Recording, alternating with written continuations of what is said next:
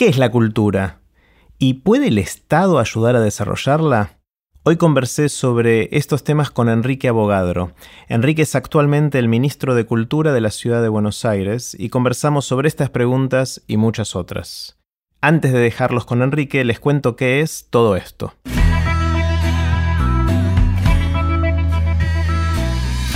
Esto es Aprender de Grandes, el podcast donde comparto lo que aprendo mientras intento aprender durante toda la vida y lo que converso con gente que admiro. Separé la conversación con Enrique en tres partes. En esta primera parte conversamos sobre qué es la cultura de una sociedad, cómo se puede desarrollar y cómo es el rol de un servidor público en impulsar el desarrollo de la cultura.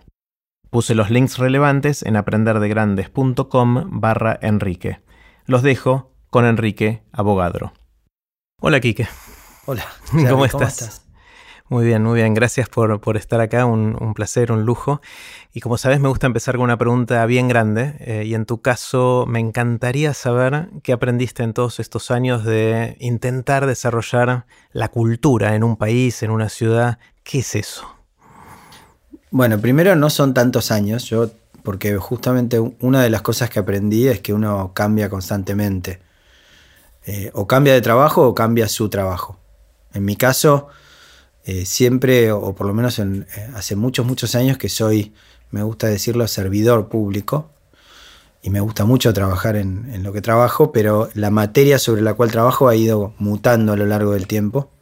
Como mínimo raconto y, y más o menos reciente para no aburrir, pero mi década, yo tengo 41 años, mi década de los 20, de los 20 hasta los 30, me especialicé mucho en comercio exterior, en promoción de exportaciones y me dedicaba a ayudar sobre todo a pymes, a pequeñas eh, y medianas empresas a exportar desde lo público. Y si en ese momento me preguntabas qué, iba a ser de grande, eh, dentro del Estado me hubiera imaginado dirigiendo la Fundación Exportar, que es la agencia de inversiones y comercio exterior, no me hubiera imaginado haciendo lo que hago. Con lo cual dejé de proyectarme a futuro porque ya sé que todo cambia todo el tiempo y eso está buenísimo. En el medio y por accidente me encontré, para ir más rápido, ¿no? Pero me encontré con las industrias creativas. Terminé dirigiendo el Centro Metropolitano de Diseño en la ciudad, ahí creo que nos conocimos en esa época. Y estuve durante varios años como subsecretario de Economía Creativa Tenía a, mi cargo el área de emprendedores, eh, el área de industrias creativas, el área de ciencia en la ciudad, todas con gente realmente fascinante trabajando conmigo. Mariano Mayer, por ejemplo, fue parte de nuestro equipo y aprendí mucho trabajando con él. Hoy es secretario de emprendedores a nivel nacional. Y ya trabajando con industrias creativas me vinculé a la cultura, porque las industrias culturales y creativas tienen una raíz cultural naturalmente. Y desde ahí me fui metiendo cada vez más, metiendo cada vez más. También desde lo personal siempre estuve muy vinculado a la cultura como participante, como consumidor. Me casé con una actriz y música eh, y el destino me fue llevando en esa dirección. Más tempranamente en el tiempo eh, estuve durante un año y medio, eh, desde el 2016 y mediados del 2017, en el Gobierno Nacional como secretario de Cultura y Creatividad de la Nación y ahora desde principio de año como ministro de Cultura en la ciudad de Buenos Aires. Eso como un rápido raconto. Y te diría que, mm, digamos, lo que aprendí en términos de grandes desafíos, eh, en, particular en lo que es cultura, es que en Argentina tendemos a ver a la gestión cultural pública muy vinculada al espectáculo, al evento. Pensamos cultura y pensamos grandes festivales, eventos, recitales. Y la verdad que a mí me parece mucho más interesante pensar a la cultura como un factor del desarrollo. Correrla de esa idea de una agenda desenfrenada de actividades, que de hecho la tenemos, digamos, y es parte de lo que hacemos, pero no es un fin en sí mismo, sino un medio para. Y la pregunta de para qué es una pregunta no tan sencilla de responder. Eh, nosotros ah, este año entramos a la ciudad con un, un plan, ese plan requirió de mucha elaboración. Por suerte yo venía trabajando hace bastante tiempo estos temas y por lo tanto lo que estamos haciendo está muy eh, inspirado eh, en un proceso de comparación, de benchmarking con, otras ciudades y otros países, que es una de las ventajas de nuestra época, que uno puede al mismo tiempo que Canadá, por ejemplo, está haciendo una reforma de su plan de cultural estar al tanto de lo que hacen y en qué dirección están yendo, ¿no? Entonces, ese fue uno de nuestros ejes. Por un lado, entender claramente que hablábamos de desarrollo, no de organizar eventos. No soy ministro del espectáculo, soy ministro de Cultura. Y que eso implicaba entender varias cosas. Por un lado, esto, ¿no? Que la cultura en realidad, en términos de desarrollo, eh, es mucho más importante que simplemente el valor estético que tiene en sí mismo. La cultura para mí es una caja de herramientas invisible que nos dan cuando nacemos y en la cual vamos metiendo herramientas para la vida. Si tuvimos suerte y nacimos en una casa que había tenía libros y nuestros padres nos llevaban a museos, a, ver obras de teatro infantil, nos leían un cuento antes de dormir y después tuvimos suerte en la escuela a la que fuimos. Cuando salimos a la vida a los 16, 18 años, la cultura no solo nos da la posibilidad de disfrutar, digamos, de una obra de arte, sino también desde mi punto de vista nos permite formar pareja, conseguir trabajo, vincularnos con gente que piensa diferente a nosotros y ver eso como algo positivo. O sea, eh, ¿por qué? Porque básicamente es la forma en la que, digamos, la cultura es lo que nos permite construir nuestra identidad individual, pero sobre todo colectiva. Hay algo ahí del orgullo de pertenecer a una cultura, eh, que, en la medida que vos lo tenés muy fuerte, es lo que te va a permitir eh, plantarte mejor eh, y conectarte mejor con otras culturas. De vuelta, traducir esto a políticas públicas es mucho más complejo, pero es, digamos, es un poco lo que guía lo que estamos haciendo. Cuando decís desarrollo, me, me gusta la palabra desarrollo, pero tiene muchas acepciones. Después de escucharte, me suena que es un desarrollo personal mm, parecido a la educación, o sea que, se toca mucho con la educación. Cuando uno habla de desarrollo, muchas veces tendemos a pensar exclusivamente en desarrollo económico. Y en realidad el desarrollo es integral, es humano, digamos. La cultura, tener ciudadanos culturalmente empoderados implica tener mejores ciudadanos, digamos, en condiciones de entrar a la arena pública a discutir eh, desde su lugar, con, con, mucho orgullo por su propia identidad, pero a la vez conectándose con la de los demás y de hecho el acceso a la cultura es algo que se mide más bien poco. Buenos Aires tiene, como toda gran ciudad, un acceso desigual a la cultura y es uno de nuestros focos. Eh, otro de los, de, los, puntos de vista importantes también tiene que ver con la mirada sistémica. A mí me gusta mucho la idea de ecosistema que traigo de mi años previos en el mundo emprendedor, pero que en realidad viene del medio ambiente. O sea, el ecosistema básicamente lo que te dice es que no existe una cosa sin la otra y que vos necesitas a los microorganismos para que existan los macroorganismos. Y en cultura eso significa que hay una cultura pública muy potente, un Estado que tiene que estar presente porque la cultura nunca va a ser rentable, pero también tenés lo que llamamos una cultura pública no estatal, donde están todos los actores que hacen cultura que no son parte del Estado. Pensá en la cultura privada, en la cultura independiente, la cultura comunitaria. Esta taxonomía es un poco caprichosa porque la verdad que la inventé, no la inventamos en el sentido original, pero nos sirve para entender que además del trabajo de, de hacer bien nuestro trabajo, que en el caso de la ciudad de Buenos Aires es mucho porque la ciudad tiene directamente a su cargo un montón de cosas. Te hago una lista para cansarte porque no la voy a agotar, pero el Teatro Colón, los teatros públicos del Complejo Teatral de Buenos Aires con el San Martín a la cabeza, la Usina del Arte, el Recoleta, el Cultural San Martín, el 25 de mayo. Tenemos siete centros culturales en los barrios. Tenemos 36 centros culturales que funcionan en contraturno en las escuelas. Tenemos escuelas como la Escuela de Arte Dramático o el Falla, el Piazzola, el Instituto Vocacional de Arte. Eh, tenemos 30 bibliotecas, 10 museos, festivales y puedo seguir y seguir.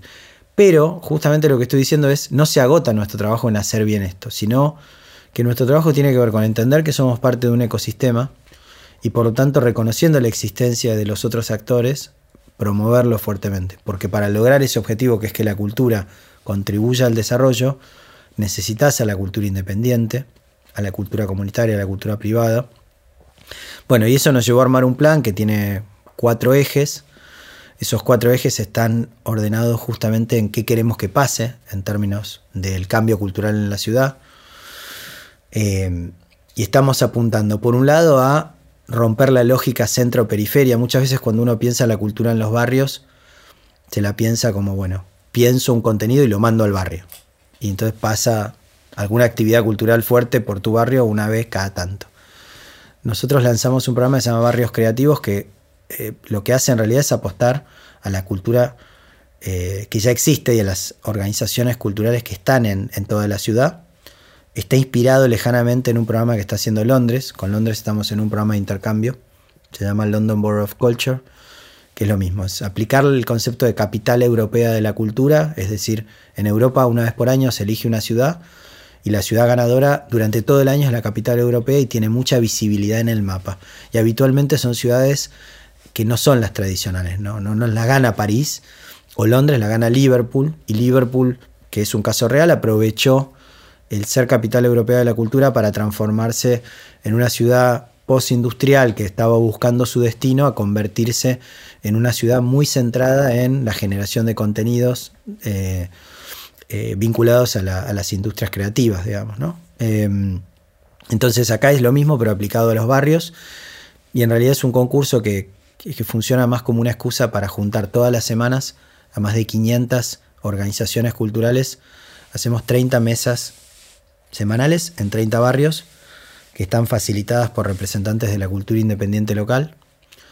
Y apareció un mapa de la ciudad insospechado. O sea, quiero decir, sabíamos que había muchísimas organizaciones culturales en la ciudad, pero el nivel de efervescencia que hay en absolutamente todos los barrios es emocionante y, la diferencia de cada una de esas mesas, porque no es lo mismo la mesa en Mataderos que la de Devoto o la de Recoleta. Entonces un eje es cómo desarrollar la cultura en los barrios, desde los barrios, eh, y un estado que en lugar de ir y hacer como productor, se vuelve un estado iluminador de lo que ya existe y de conector. ¿no? Ahí te, interrumpo un segundo, El, de alguna manera juegan un rol de curadores en esa selección también, porque. Y me pregunto con qué lente, ¿no? ¿Cómo haces para decidir a qué le das prioridad, a qué, iluminás y qué no iluminás? ¿Hay un rol de curaduría también o no? Sí, por eso es un concurso que de hecho generó alguna controversia porque los barrios nos decían, bueno, pero estamos compitiendo con el otro. El concepto de competencia no nos gusta eh, y lo tomamos nosotros. O sea, eh, va a ir cambiando cada año quien gane. Cierta competencia desde nuestro punto de vista hace que uno se esfuerce en, presentar una propuesta superadora. En todos nuestros programas siempre hay jurados con representantes de la cultura que son quienes eligen, no elegimos nosotros. Igual hay un sesgo natural. Eh, y todos, yo los pienso, todos los programas, y en políticas públicas es muy difícil esto, pero a mí yo pienso todo en beta, en el sentido de de pensarlo como un, programa que va mejorando constantemente con su experiencia previa. Es muy difícil porque en el Estado decir yo no tengo todas las respuestas y estoy aprendiendo es equivalente a decir, bueno, corra así, que venga alguien que, sepa hacerlo. Pero bueno, esto va muy asociado al concepto de inteligencia colectiva, donde todos juntos vamos a pensar mejor que cada uno por separado. Un segundo eje de los cuatro tiene que ver con la cultura, están conectados naturalmente entre sí, tiene que ver con la cultura independiente, Buenos Aires tiene un complejo cultural independiente casi único en el mundo. Hay, hay una cantidad enorme, de más de 500, de acuerdo a algunos datos que, tiene el propio sector, eh, espacios culturales que eh, aquí llamamos independientes, espacios chicos, autogestivos. Allí tenés salas de teatro, salas de música, centros culturales, galerías y otros espacios híbridos que han ido apareciendo. Cuando digo híbrido, porque es muy difícil decir qué es porque por ahí eh, funcionan como una biblioteca con actividades como un teatro, después tienen una sala de música. Y la verdad es que esto es una oportunidad, sobre todo si lo pensás por el desafío del acceso a la cultura. Porque el acceso a la cultura no está solamente determinado por la oferta, pero está condicionado. Eh, no da lo mismo. Si vos vivís en la Comuna 2 y querés ir al teatro, caminás 5 cuadras en promedio y llegás al teatro. En la Comuna 9 caminas 90 cuadras para llegar a un teatro. Entonces, claramente hay una diferencia en términos de acceso.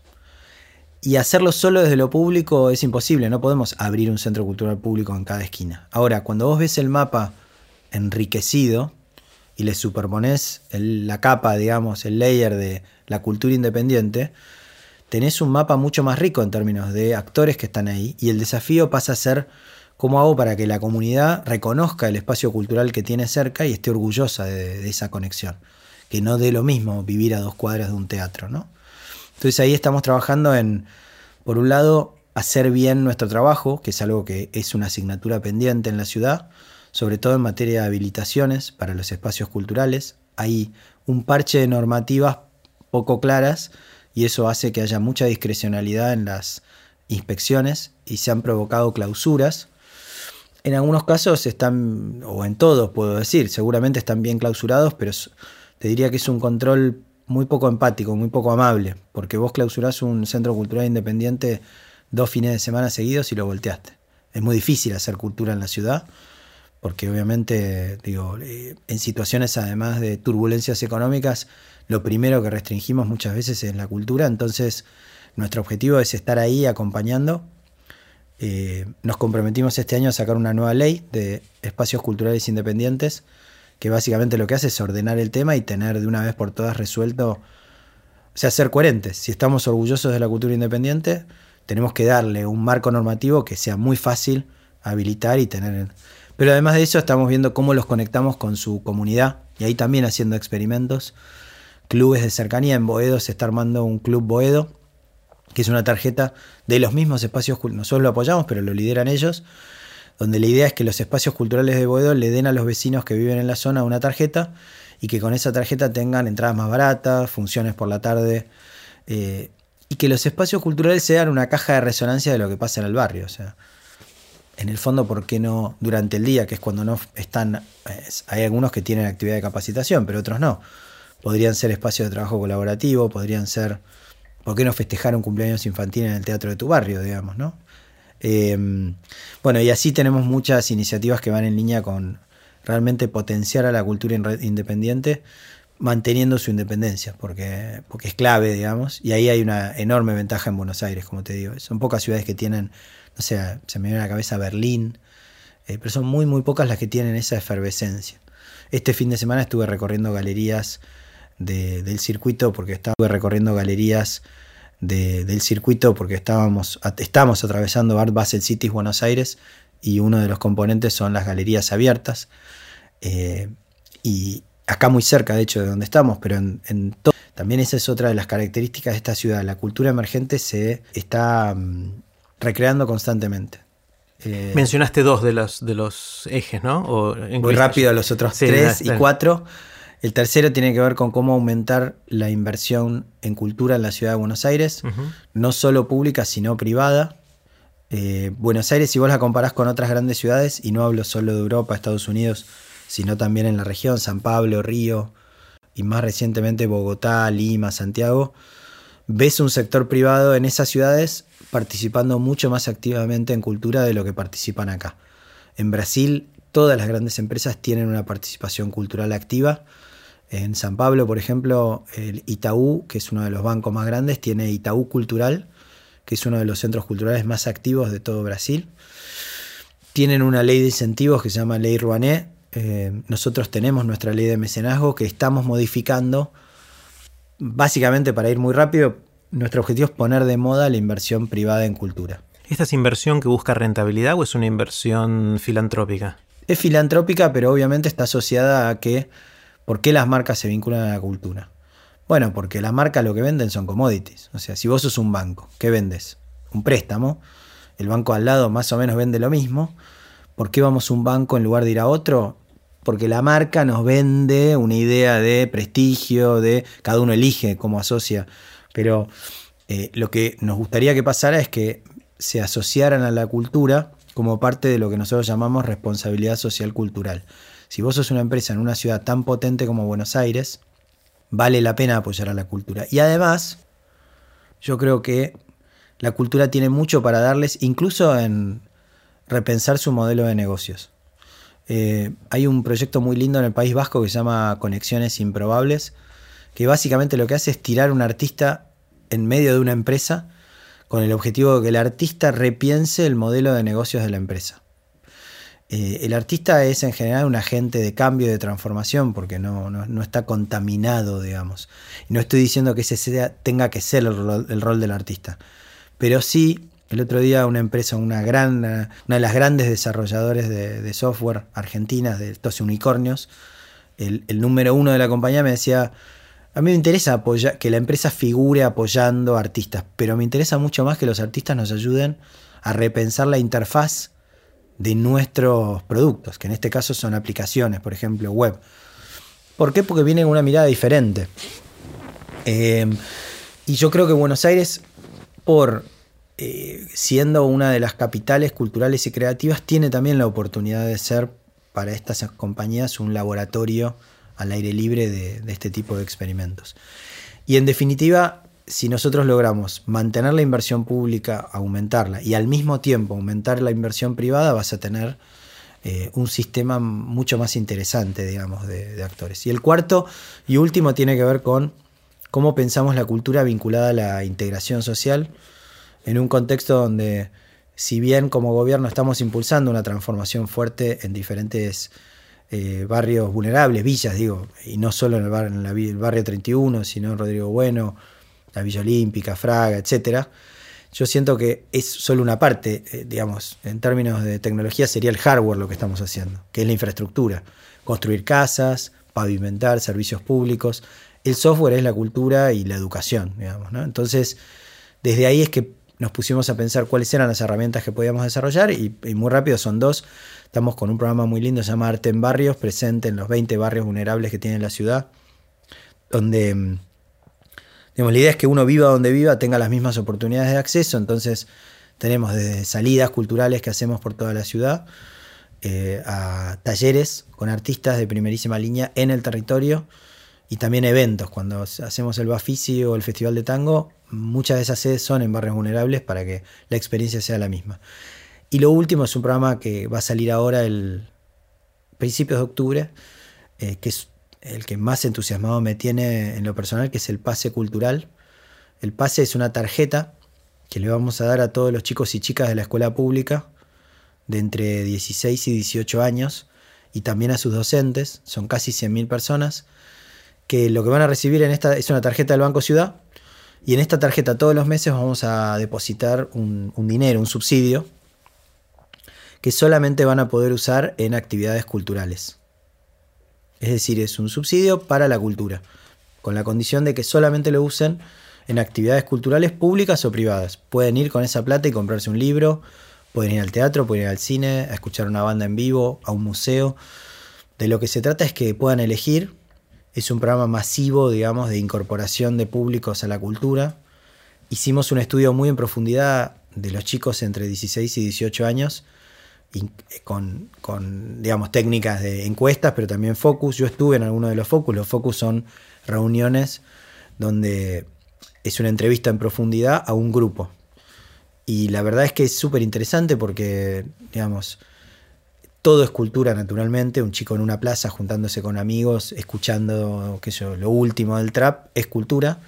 Entonces tenés que entender cómo son esas círculos, cómo es la participación cultural, para ver cómo incentivarla. Em, y bueno, e, esta es la primera vez que en Argentina se va a implementar un sistema de estímulo a la demanda. Siempre lo que hacemos es la oferta, digo, te doy un recital gratuito. Acá te doy la herramienta para que vos elijas qué, qué hacemos con eso. Y hay un consejo integrado por chicos eh, beneficiarios del programa que va a estar también aconsejando qué está faltando en el programa, qué falta sumar, hacia dónde vamos. Y es también un experimento para los docentes, porque de golpe toda la clase va a tener dinero en la mano para...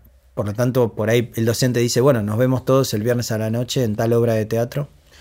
Eh, además estamos comprando nosotros entradas del circuito independiente que además del dinero que tienen en la mano van a tener disponibles para, para usar. Y la verdad es que es un programa que nos tiene recontra entusiasmados porque también es un desafío para el sector privado, al cual el sector privado entra en el programa con, eh, la verdad que una parte de la inversión, porque nos dan descuentos muy importantes sobre sus entradas. Pero para un cine, para una sala de teatro, el desafío en realidad es qué hacen con estos chicos después. Porque yo te los llevo, y, digamos, pero aprende que aquí hay un público diferente, nuevo, y y la verdad es que, eh, bueno, también todo un acompañamiento del programa, naturalmente, porque no alcanza con tener la plata en la mano para ir necesariamente. Si vos nunca fuiste a un museo o a un teatro, si nunca viviste la experiencia de ir, pagar una entrada y sentarte en silencio en la butaca, es todo un desafío, como el que tiene cualquiera que va, no sé, a un templo de una religión que no conoce, digamos. Yo la primera vez que entré a una mezquita estaba obviamente muy atento a, a los ritos, digamos, porque no quería ofender a nadie, eh, o lo mismo a, cualquier otra denominación religiosa. Entonces, y no es casual el paralelismo con la religión, porque muchas veces los espacios culturales tienen una serie de, ritos y, son cuasi sacramentales. Ir a un museo, eh, eh, de hecho la construcción del museo, la institución museo, toma mucho de la religión, porque lo que busca, digamos, te saca de la realidad y te busca provocar un cierto asombro, que es lo que pasa también con las construcciones religiosas. La arquitectura religiosa está diseñada para que vos tengas, en muchos casos, que mirar al cielo y sentirte chiquito, eh, o encontrarte solo en una gran caverna, o eh, participar de un rito en el cual hay muchas otras personas en comunión, en fin. Eh, es una respuesta larga, pero vos me, dijiste que la primera era una, disparadora. Con lo cual, te diría que el gran aprendizaje es, em, y hay algo que yo hago, eh, uno seguro y, muchas veces dos veces por semana, que es, yo hago reuniones en distintos lugares con gestores culturales, con artistas, en ronda. Hacemos una ronda y, y son más para preguntar y escuchar que otra cosa. Y el gran aprendizaje es ese, que em, Buenos Aires es una de las capitales culturales del mundo que tenemos una cantidad increíble de artistas eh, y de gestores culturales, que no son lo mismo, obviamente, porque el gestor es el que ayuda al artista a hacer realidad su proyecto. Eh, y que la cultura muchas veces sufre de endogamia, digamos. Al hablarse, digamos, si vos en un grupo de artistas preguntás, che, ¿la cultura es importante? Todo el mundo te va a decir, obvio que es importante. Cuando preguntás a alguien que está esperando el colectivo qué tan importante es, no es tan claro que sea importante. Entonces creo que la cultura tiene ahí un desafío muy interesante que es cómo interpela a la realidad, cómo la provoca a todo lo que está alrededor.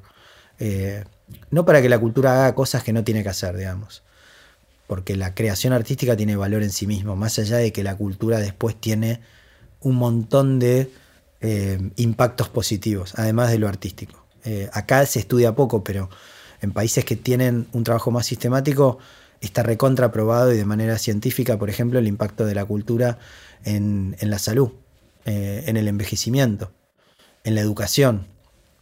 Eh, es negocio invertir en cultura vinculada a adultos mayores, porque digo es negocio desde el punto de vista público, porque adultos mayores que participan de actividades culturales grupales, como danza, como dibujo, que trabajan con su propia historia en talleres de teatro o de escritura, son adultos que van a envejecer seguramente de manera más saludable, de manera también colectiva, este, y por lo tanto vos como gobierno como país vas a tener un costo menor en, remediación, porque tenés un trabajo en prevención.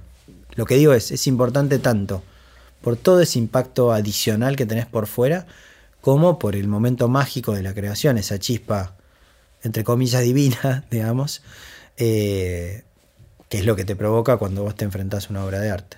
Tengo un montón, Kike, de reacciones y de preguntas, eh, no sé por dónde empezar, pero... Así terminó la primera parte de la conversación con Enrique Abogadro, no se pierdan las próximas partes que estuvieron buenísimas.